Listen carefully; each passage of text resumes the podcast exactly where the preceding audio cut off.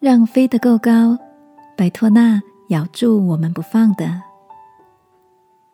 晚安，好好睡，让天父的爱与祝福陪你入睡。朋友，晚安。今天的你为什么事情困扰着吗？前两天收到朋友发来的一张图片讯息，描述到一只老鹰的背部。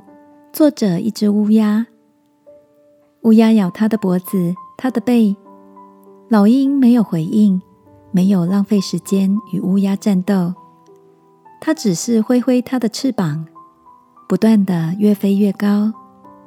当它飞行的越高，乌鸦呼吸越困难，最终乌鸦因为呼吸困难而从高处跌落。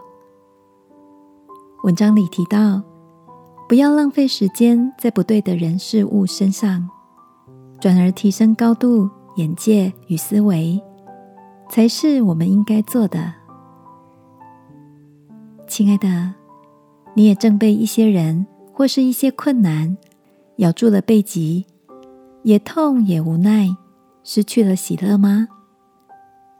在前进的路上，难免会遇到有些人的阻挡，或是。意外的出了状况，事情的发展不如我们所想象的顺利，卡住我们的脚步。不过，也正或许如此，提醒我们是时候提升我们的眼光与气度，转而专注在天赋要我们前往的方向。如同圣经里保罗也把他的生命比喻为一场赛跑。